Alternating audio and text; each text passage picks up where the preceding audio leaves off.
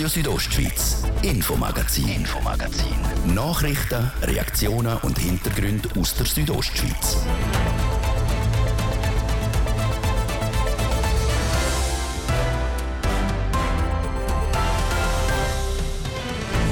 Im ersten Teil bis um halb sechs die Thema. Gerade letzten Sommer ist es hitzemäßig gerade in der Stadt krass gewesen, was wiederum die Bevölkerung in der Stadt nicht mehr so will hinnehmen.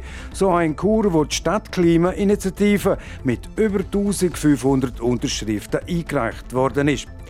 Und dann ist gestern Abend in Cura sehr erfolgreiche Supermanagerin zu Gast gewesen. Geboren ist sie in Rebius, hat damals gleich geheißen wie ich, nämlich De Platzes. Heute ist Luisa Delgado Chefin von der Safilo Group und auch im Aufsichtsrat von der IKEA. Und dann ein Kriminalfall von der Kantonspolizei St. Gallen, ein Tötungsdelikt im Bad Ragaz, passiert schon vor zehn Jahren. Der Fall ist noch nicht geklärt.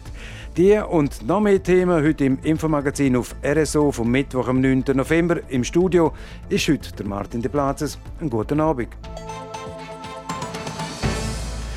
Bäume anpflanzen in Grünflächen anstatt Asphaltwüsten. Etwa so könnte das Motto der Churer Volksinitiative, der Stadtklimainitiative, beschrieben werden. Chur ist die achte Stadt, wo über eine derartige Städteklimainitiative kann abgestimmt werden. Gerade Städte werden die in den Sommermonaten zu Bachöfen. In der Stadt Chur es etwa 10 Grad wärmer als in der Umgebung. Darum müssen Laut der Initianten versiegelte Gebiete, die mit Asphalt oder Stein zugepflastert sind, vorzu wieder in Grünflächen umgestaltet werden. Und das Churer Initiativkomitee ist zügig unterwegs mit dem Sammeln der Unterschriften.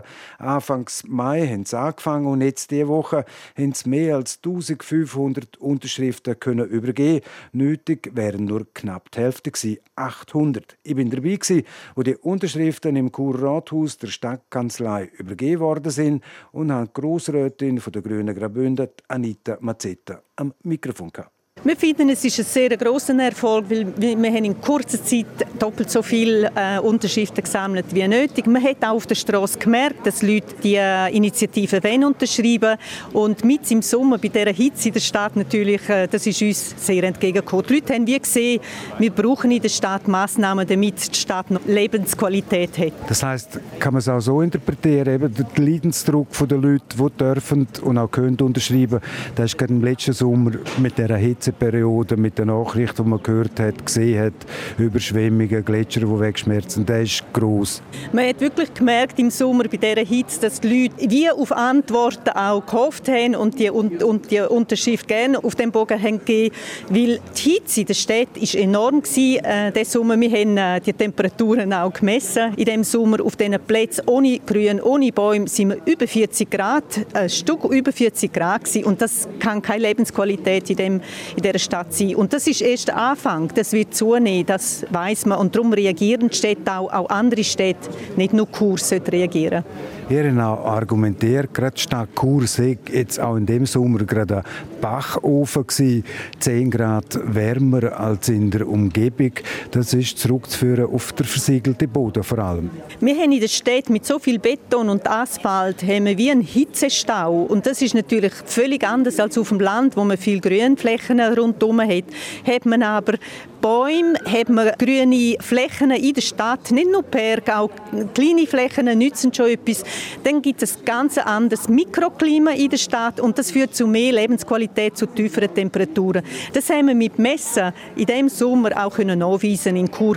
Temperaturunterschiede sind bis 10 Grad. Mir kommt jetzt spontan in Erinnerung zum Beispiel der Theaterplatz, der Alexanderplatz, der Ottoplatz, die sind so, also voll versiegelt. Jetzt eher verlangen mit der Initiative Initiative, dass pro Jahr 1% mehr zurückgegeben wird in die Natur als an Grünfläche.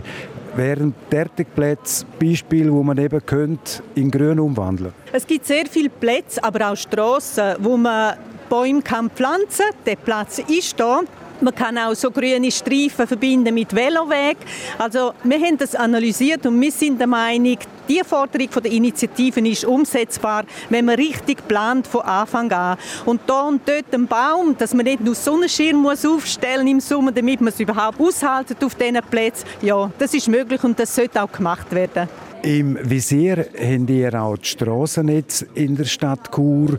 Wo seht ihr da Potenzial, dass das Strassennetz abgespeckt werden kann? Ich nehme mal an, zugunsten des Veloverkehrs. Ja, wir sind der Meinung, dass Strassenflächen die können reduziert werden, indem man zum Beispiel nicht zusätzlich Raum für Veloweg schafft, sondern auf der Fläche, wo man haben, Veloweg schafft, aber kombiniert auch mit Grünflächen, mit Bäumen.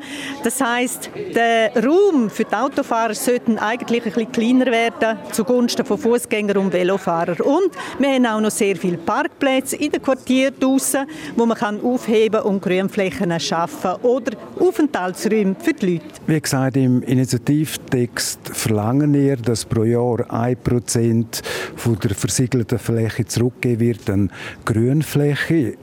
Wenn man liest, 1% pro Jahr, das tönt noch wenig. Wir haben die Initiative wirklich so formuliert, dass sie realistisch ist. Wir haben das analysiert, auch mit der Fläche.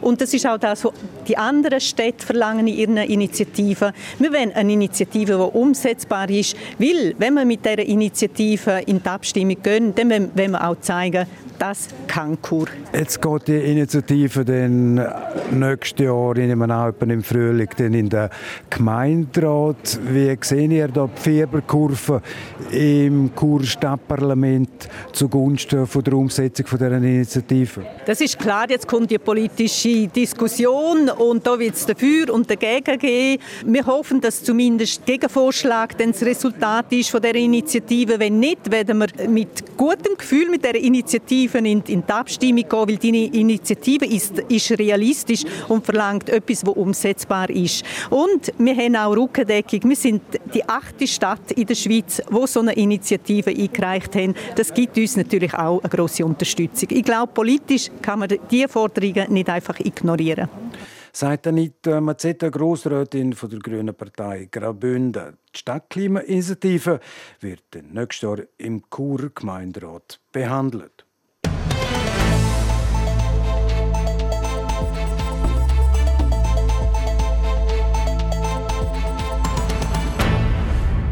In der Arbeitswelt dort hat der englische Begriff Diversity schon lang Einzug genommen. Der englische Begriff steht wortwörtlich für die Vielfalt, die Vielfalt auf dem Arbeitsmarkt. Damit die Vielfalt auch in Graubünden kann umgesetzt werden, braucht es ein neues Verständnis vom Rollenbild von Männern und Frauen. Das ist gestern Abend auch das Hauptthema in Chur beim Anlass, wo da geheißen hat Diversity in Leadership and Tech – es berichtet der Thies Fritschi. Diversität im Job heißt nicht einfach nur, dass es gleich viele Frauen und Männer im Betrieb gibt. Es geht auch um die Vereinbarkeit von Beruf, Freizeit und Familie und dass jeder und jede auf dem arbeiten kann, wo man will. Fakt ist, dass Frauen heute noch mit einem gewissen Rollenbild zu kämpfen haben. Sobald eine Familie Kind hat, ist es immer noch meistens die Frau, die den Job ganz oder teilweise aufgibt. Für die Topmanagerin Luisa Delgado völlig unverständlich. Wir können es nicht leisten, dass ein großer Teil der Bevölkerung nicht schafft, und schaffen könnte und Skills haben, weil wir uns als Gesellschaft nicht organisieren, um zum Beispiel kulturell die Idee weg äh, immer noch zu haben, wo man denkt, ja, jemand muss jetzt auf Kind schauen daheim, sonst geht es nicht. Ich glaube, das ist eine Barriere, die wir uns als Gesellschaft und auch betriebswirtschaftlich nicht leisten können. Luisa Delgado kommt ursprünglich aus Rabius und sitzt heute im Verwaltungsrat von grossen internationalen Firmen wie IKEA und Swarovski. Damit Beruf und Familie für beide älteren Teile aufgehen, braucht es passende Jobmodelle. Genau das sagt Bettina Bachmann. Sie ist Managerin in der Energieindustrie. Ich glaube, dass man gerade in der Schweiz muss bereit sein in den, in den nächsten Jahren ein paar ziemlich massive Veränderungen eben im Betreuungssystem, im Schulsystem und ähm, in der Vereinbarkeit eben zu machen, auch damit die Schweiz konkurrenzfähig bleibt im internationalen Markt. Das Umdenken vom klassischen Rollenbild ist nur ein Teil für mehr Diversität in der Arbeitswelt. Ein anderes Rollenbild, das laut den beiden Managerinnen soll aufgebrochen werden, sind die Berufe selber. Die Frauen sollen nicht automatisch mit dem Beruf Coiffeuse verbunden werden, sondern auch zum Beispiel als Informatikerin. Mädchen sollen für das schon früh an technische Themen geführt werden, sagt Luisa Delgado. Man muss versuchen, alle Mädchen, Buben, ohne jetzt groß zu unterscheiden, mit Technologie spielerisch in Kontakt zu kommen. Das ist ein erster und wichtiger Schritt, ist auch Bettina Bachmann überzogen. Man müsse die Jungen aber unbedingt auch später noch fördern. Mädchen zwischen 10 und 18 bei der Stange zu behalten, wo junge Leute erfahren, dass die Erwartungen an sie in der Gesellschaft manchmal nicht übereinstimmen mit dem, was sie vielleicht selber mal gut und lässig gefunden haben früher. Und dann ist es wichtig, dass Lehrer und Eltern immer wieder ihre, ihre Mädchen eigentlich dazu ermuntern, weiterzumachen. Für das gibt es in anderen Kantonen sogenannte TUMO-Werkstätten. Das sind Treffpunkte, wo Kinder lernen, digitale Technologien nutzen und verstehen. Den Kindern werden dort zum Beispiel Themen wie Grafikdesign, Robotics und Programmieren auf eine spielerische Art gezeigt. Der Traum von der Luisa Delgado ist es, dass es derartige TUMO-Werkstätten auch künftig zu Graubünden gibt. Und nach der Veranstaltung, wo da geheißen hat, ich sag's halt so gern, Diversity in Leadership and Tech, hat der Thies Fritsche mit dem Mitorganisator David Schmid über Diversität in den Bündner Jobs und das Rollenbild von Frauen und Männern können reden. Wir haben heute Abend bei Diversity in Leadership and Tech zwei Vorträge von sehr erfolgreichen Frauen gehört. Und am Schluss hat es noch eine Panel-Diskussion gegeben mit unter anderem Managerfrauen, aber auch mit Arbeitgebern, die auf Diversität im Betrieb setzen. David Schmid, Du bist Mitorganisator und hast auch gerade den Abend moderiert. Wie wichtig ist so eine Veranstaltung für Graubünden? Also ich finde es extrem wichtig und, und, und, gerade richtig eben auch als erste Veranstaltung, also nicht erst allgemein, es gibt kleinere Sachen, wo, wo auch zum Beispiel die Pädagogische Hochschule in Graubünden macht, äh, aber es ist wichtig, dass man so etwas als Booster sieht, sagen, hey, wir fangen jetzt mit dem an es geht weiter. Es ist nicht abgehökelt, wir haben darüber geredet, jetzt können wir uns wieder anderem zuwidmen. Eine Folie von der Bettina Bachmann hat gezeigt, dass ein Drittel der befragten Frauen höchst zufrieden sind mit der Rolle als Hausfrau und die sich auch dort drinnen wohlfühlen. Und jetzt mit diesen Zahlen können wir zum Schluss kommen, dass wir wieder mal etwas erzwingen Wie stehst du zu dem? Sehr guter Punkt, sehr guter Punkt. Ich glaube, das ist auch wichtig, dass man nicht erzwingt. Man muss nicht 50-50 überall erreichen. Das ist nicht die Idee. Ich glaube, die Idee ist wirklich, da sind wir uns eigentlich alle einig, auch, auch im Moka, ist, dass man nicht Barrieren aufbaut und nicht vielleicht einen gewissen Schritt gar nicht ermöglicht. Oder eben halt irgendwie sagt, ja, das ist jetzt vielleicht nichts für dich, eine technische Ausbildung zu machen, hm, vielleicht eher nicht sondern die, die einen Weg einschlagen wollen, die sollen doch das können machen Wenn äh, ein Mann sagt, ich will jetzt einfach als Vater die sein, wenn eine Frau sagt, ich will als Mutter die sein, soll das absolut möglich sein. Eben, es geht darum, alle, die wollen, zum Beispiel in einen technischen Beruf gehen, die Möglichkeiten zu geben und alle die gleichen Chancen haben. Äh, damit das gelingt, haben wir heute gehört, braucht es ein Umdenken von den Rollenbildern. Du bist Familienvater, hast du mir gesagt, und in eurer Partnerschaft arbeiten beide. Wie gehen die Leute damit um? Bei ihr kommt immer wieder da und sagt, ja, aber du bist doch, also müsstest du nicht zu den, zu den Kindern schauen und wie, wie machst du das überhaupt und so ein bisschen, ja, vielleicht auch ein bisschen Rabenmutter. Und bei mir ist es wirklich, sagen, oh, wow, mega cool, ah, du schaust zu den Kindern, das ist ja super. Hey. Und da finde ich, da wird einfach mit, mit verschiedenen Ellen gemessen und das darf nicht sein und das ist mir wirklich nochmal bewusst worden. Das ist wirklich ein Problem, wo, wo man daran arbeiten muss. Und ich glaube, das fehlt halt eben, die Rollenmodelle, ähm, die strukturellen Anpassungen. Es braucht ein Modell, dass man die Kinder kann betreuen von der, von der Gemeinde, vom Kanton aus. Also das ist wirklich auf, der ganzen Ebene. Ich glaube, es gibt nicht ein Element, das ist die einzige Hürde. Wenn die fallen würde, dann hätten wir es im Griff. Das war David Schmid. Er ist der Mitorganisator Unisex. Nochmal von dem Anlass, wo der geheißen hat Diversity in Leadership and Tech.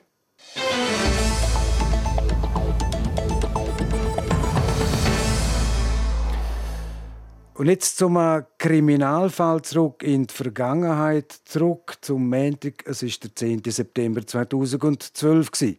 Im Zoo in Bad Ragaz wird ein 46-jähriger Mann angegriffen und mit Messerstich getötet.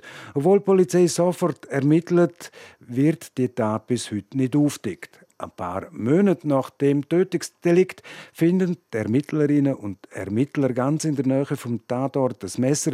Genau das Messer könnte womöglich Tatwaffe sein. Es ist etwa 30 cm lang, sehr spitzig, hat einen schwarzen Griff und eine gelbe Einfassung vorne und hinten am Griff. Und genau das Messer soll die Ermittlungen jetzt nochmal in Fahrt bringen. Ein Foto von dieser möglichen Tatwaffe hat die Kantonspolizei St. Gallen jetzt veröffentlicht, in der Hoffnung, dass jemand aus der Bevölkerung in irgendwelche Angaben zu dem Messer machen kann. Der Hans-Peter Grüse, Mediensprecher von der Kapo St. Gallen, erklärt, warum dass die Polizei erst jetzt, zehn Jahre nach der Tat, den Schritt macht. Das sehr schwere Delikt, wo ein Mensch umgebracht worden ist, will man gar nicht unterlassen um halt auch nach so vielen Jahren, wo jetzt vergangen ist, vielleicht da mit einem ganz kleinen Puzzlestein letztendlich das Bild können vervollständigen und so vielleicht können die Täterschaft ermitteln. Ist denn das Messer schon damals beim Delikt äh, Bestand von den Ermittlungen? Es ist so, dass natürlich in dieser ganzen Ermittlungsgeschichte, man muss sich vorstellen, dass da einerseits Leute befragen, macht ganz einen Haufen Abklärungen und dann tut man natürlich auch immer Werkzeuge anschauen, wo könnte allenfalls eingewirkt haben auf das Opfer. Da hat man verschiedene Messer hat man da auch angeschaut. Man hat dem Messer damals nicht vielleicht die Gewichtigkeit geben, die es jetzt eventuell könnte haben. Ich würde aber klar sagen, dass man auch heute nicht eindeutig sagen können, dass das könnte Tatwaffe sein. Es ist so, dass natürlich auch unter den Spezialisten vom Kriminaltechnischen Dienst da auch in Fachausbildungen, Weiterbildungen, in Austausch untereinander immer wieder Fälle, wo ungeklärt sind, wieder zur Sprache kommen. Und aufgrund von dem haben wir dann gesagt, dass wir jetzt halt auch nach zehn Jahren an die Öffentlichkeit gehen und konkrete Fragen stellen, um so letztendlich vielleicht können die Täterschaft zu ermitteln. Dann ist das in dem Fall jetzt auch im Rahmen von so einer Weiterbildung oder einem Lehrgang eine neue Erkenntnis gekommen, dass man gesagt hat, eben, vielleicht ist es gleich das Messer gewesen, das man vor zehn Jahren noch ausgeschlossen hat? Es ist tatsächlich so gewesen, dass innerhalb von solchen Weiterbildungen, gerade jetzt im Bereich von Werkzeugspuren, ist immer ein fachlicher Austausch da unter den Ermittlern oder unter den Spurensachverständigen. Und dort tut man auch Fälle besprechen, wo es bis anhin vielleicht nicht geklärt werden und aufgrund von den neuen Erkenntnissen, die man da hat, hat man das Messer wieder in die Ermittlungen aufgenommen. Sagt der Mediensprecher von der Kantonspolizei St. Gallen, der Hans-Peter Krüse, im Interview mit dem Livio Biondini. Wer also Hinweis zu dem Messer machen kann, der soll sich bei der Kantonspolizei St. Gallen melden. Ein Bild von der möglichen Tatwaffe gibt es auf der Homepage von der Capo St. Gallen. Und jetzt eine kurze Unterbrechung für Werbung, Wetter und Verkehr. Ah, so haben Sie das Wichtigste vom Tag noch nie gesehen. Rondo. Rondo. Die Infostunde auf TV Südostschweiz bringt Ihnen die neuesten Nachrichten, spannende Hintergrundinformationen, abwechslungsreiche Talks und die aktuellsten Wetterprognosen. Moderiert aus immer wechselnden Ortschaften, direkt in Ihres Wohnzimmer. Schalten Sie auch heute Abend wieder ein. Rondo. Rondo. Von Montag bis Freitag ab 1 Minute vor 6 Nur auf TV Südostschweiz.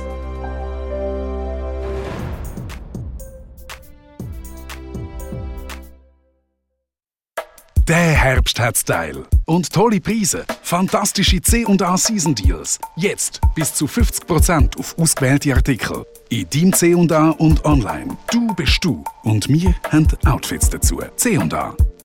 Auf die Weihnachten kommt der Speck in der Schlaumeier-Box. Mit vielen tollen Geschenken. Die Schlau-Weihnachtsüberraschung für alle Kinder ab 9 Nur so lange Vorrat auf spick.ch. Mittwoch, der 9. November. Es ist drei über halb sechs. Das Wetter, präsentiert vom Mineralbad Bon Engadina in Schkuhl. Erholung pur in der traumhaften Unterengadiner Bergwelt. Mineralbad-schkuhl.ch ja, wir kommen nicht drum herum. Zum Teil haben wir schon Regen bei uns, aber auch dort, wo es aktuell noch trocken ist, kommt es jetzt im Laufe des Abends noch regnen.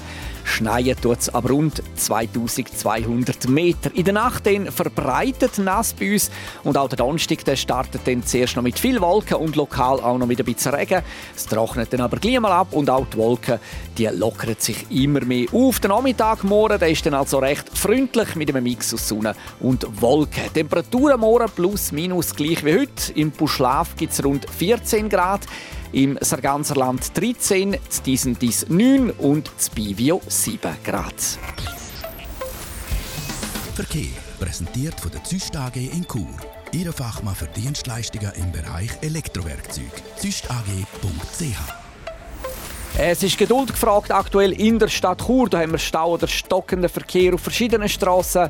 Unter anderem Autobahnausfahrt Chur Nord stadteinwärts, auf der Masanzerstraße stadtauswärts dann im Bereich Postplatz Welsdörfli auf der Ringstraße in beide Fahrtrichtungen und auf der Emserstraße Stadt einwärts. Ihr braucht zu Chur also im Moment, je nachdem, wo ihr unterwegs sind, bis zu einer Viertelstunde länger. Dann schauen wir schnell auf die Pässe. Stellenweise schneebedeckt. Aktuell ist der Oberalppass, der San Bernardino, der ist aus Sicherheitsgründen gesperrt und der Umbreil, der hat Wintersperre.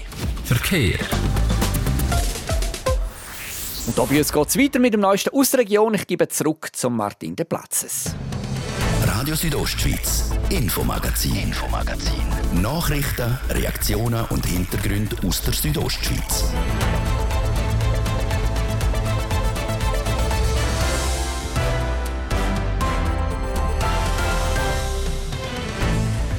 Ähm, ähm, 24 Minuten vor dem 6 auf RSO jetzt die Themen.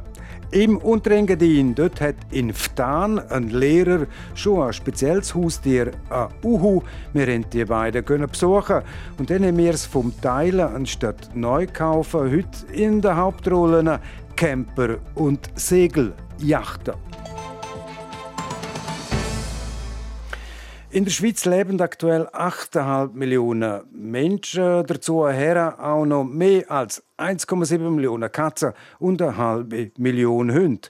Dazu her auch noch Tausende von Reptilien, Küngel, Hasen, Meerschwein, Hamster und und und. Knapp 400.000. Kurzum, etwa in 40 Prozent der Schweizer Haushaltungen lebt ein Haustier. Und ein ganz spezielles lebt im Unterengadin in Ftan beim Werner Fischer.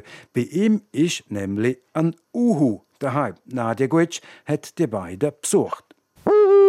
Das ist sie, die Uhudama Bubo. Und der ganze Stolz von Werner Fischer.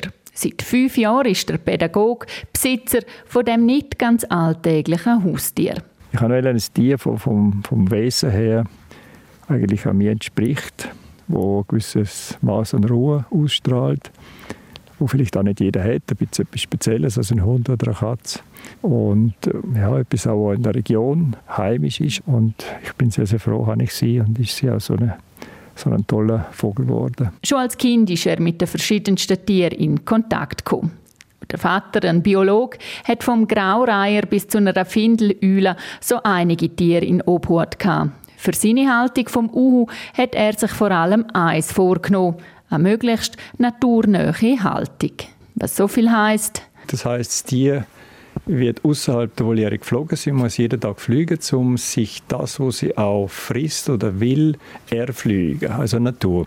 Sie kriegt auch in der Voliere kein Futter. Sie muss es immer draussen schaffen, auch für das, was sie schlussendlich dann kriegt oder überkommt. Und das ist, finde ich, eine sehr, eine sehr tolle Haltung.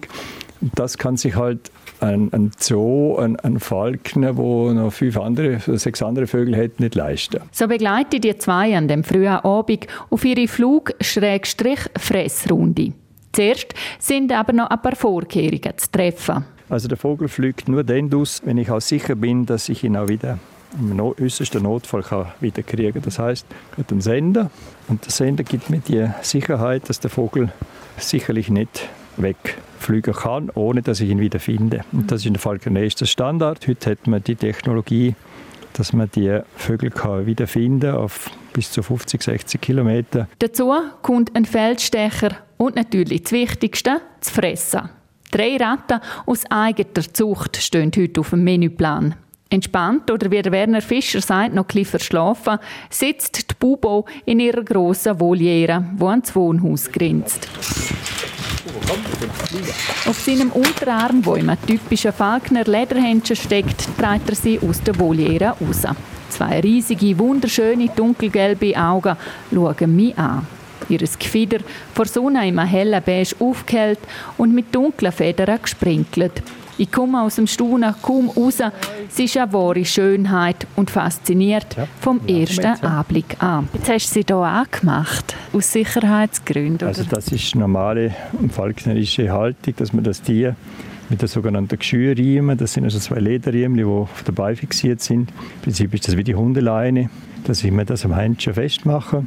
Und wenn ich das nicht habe, dann muss ich da immer die Hand sehr fest zudrücken und, und sie heben. So bin ich sicher, dass sie da am Händchen drauf sitzt. Sie sitzt allerdings ganz frei jetzt da drauf. Das ist eigentlich eine, redundante Absicherung für sie und für mich. Zusammen laufen wir drei mit den letzten Sonnenstrahlen im Rücken an dem Sportherbstabend über die Wiese oberhalb von Ftan. Der Uhu gehört zu den grössten Eulen weltweit und kann in freier Wildbahn bis zu 25 Jahre alt werden. Im Keg sogar 50 bis 60-jährig. Das Naturell vom Uhu beschreibt der Werner Fischer auch so. Er lernt sehr, sehr langsam. Also verglichen mit, mit Schule wäre das Realschule maximal, gell, Bubo? Aber das ist jetzt einfach so. Und nur durch sehr intensive Arbeit und langes immer Wiederholen ist möglich, dem Vogel etwas beizubringen.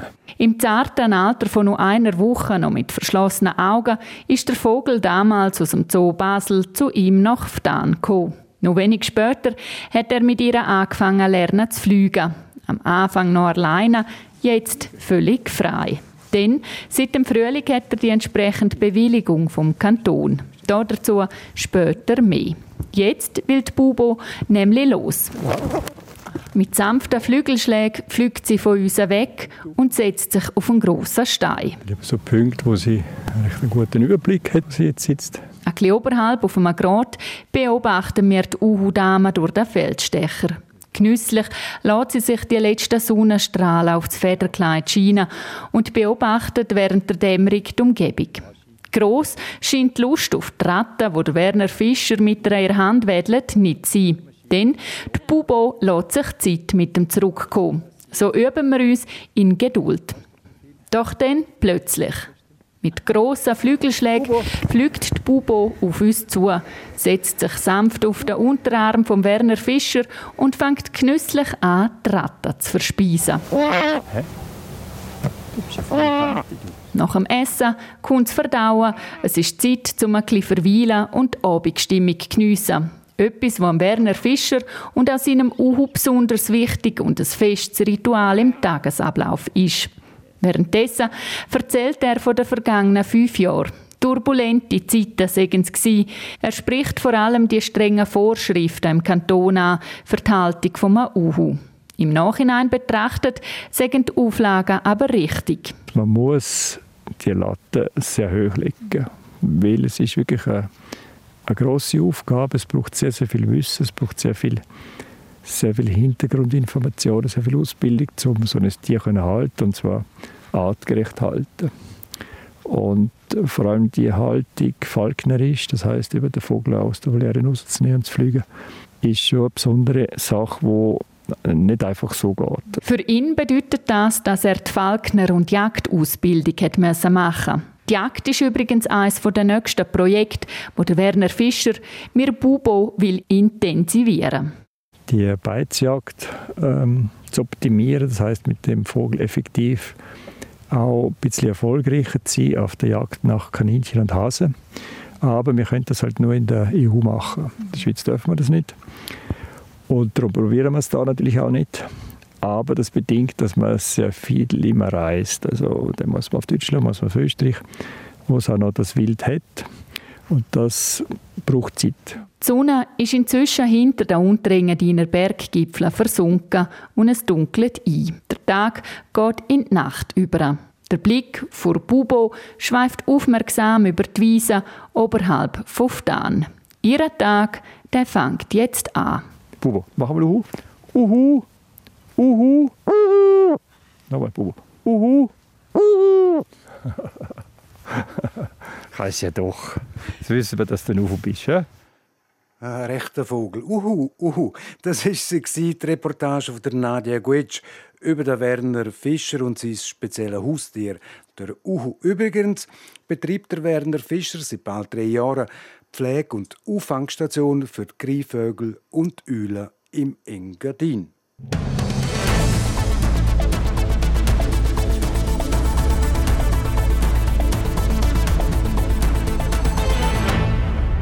Und jetzt eine so Wochenserie. Gestern ist es bei uns an dieser Stelle um das Teilen respektive Weiterverkaufen von Velo gegangen. In der Wochenserie nochmal brauchen oder mieten anstatt wegwerfen oder neu kaufen. Aber nicht nur Velos bringen uns von A nach B auch Segeljachten und Camper. Und genau um das geht es in dem Teil von heute. Wie man zu dem überhaupt kommt und wie man dabei auch noch dazu verdienen kann, jetzt im Beitrag von der Andrea Sabadi. Es gibt mittlerweile ein breites Angebot an Online-Plattformen, wo man Sachen mieten, aber auch vermieten kann. Wer mal gerne Campingferien machen möchte, landet beispielsweise auf der Seite mycamper.ch.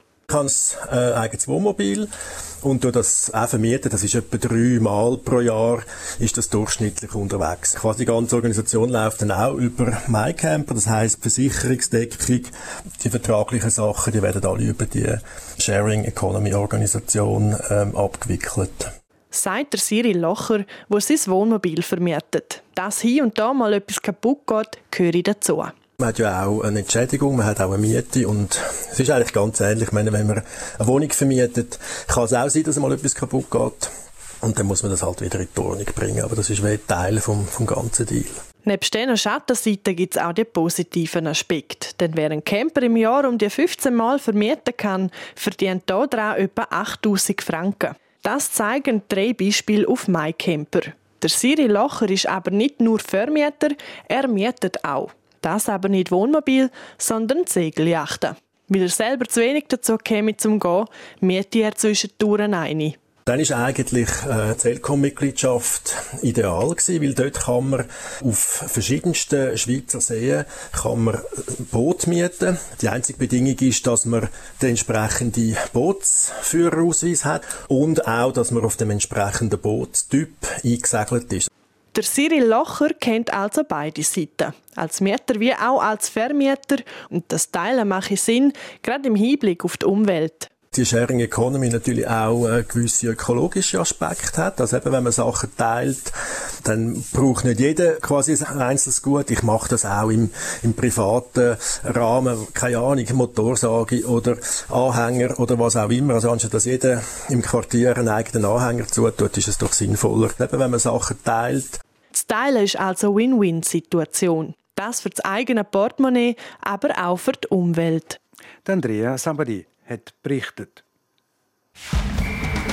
Sport. Ja, und im Sport macht heute Abend ein Rücktritt aus der Leichtathletik Schlagzeilen André Adrien Kretli. Die Schweizer 800 Meter Rekordhalterin Selina Rutz-Büchel beendet ihre Karriere. Die 31-jährige Toggenburgerin muss sich offenbar nach einer Long-Covid-Erkrankung vom Spitzensport zurückziehen. Ihren grössten Erfolg hat Selina Rutz-Büchel im 2015 feiern. Dort hat sie an der Halle-EM in Prag sensationell Gold gewonnen. Im gleichen Jahr hat sie noch den heute bestehenden Schweizer Rekord über 800 Meter aufgestellt. Zum Tennis. Da startet das Schweizer Team beim Finalturnier um den Billie Jean Cup in Glasgow mit einem Sieg.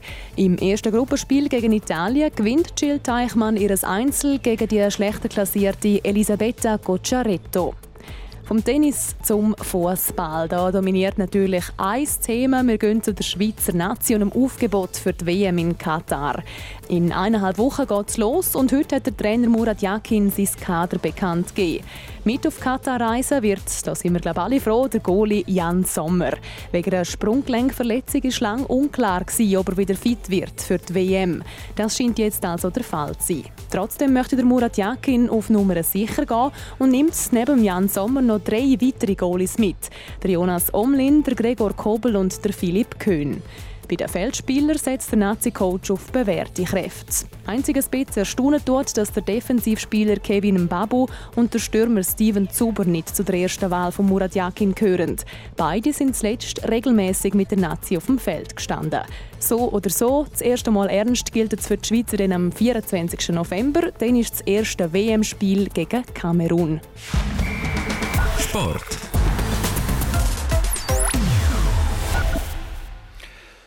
Ja, und es ist bald zehn Minuten vor dem 6 und damit ist es das Infomagazin auf RSO vom Mittwoch, am 9. November.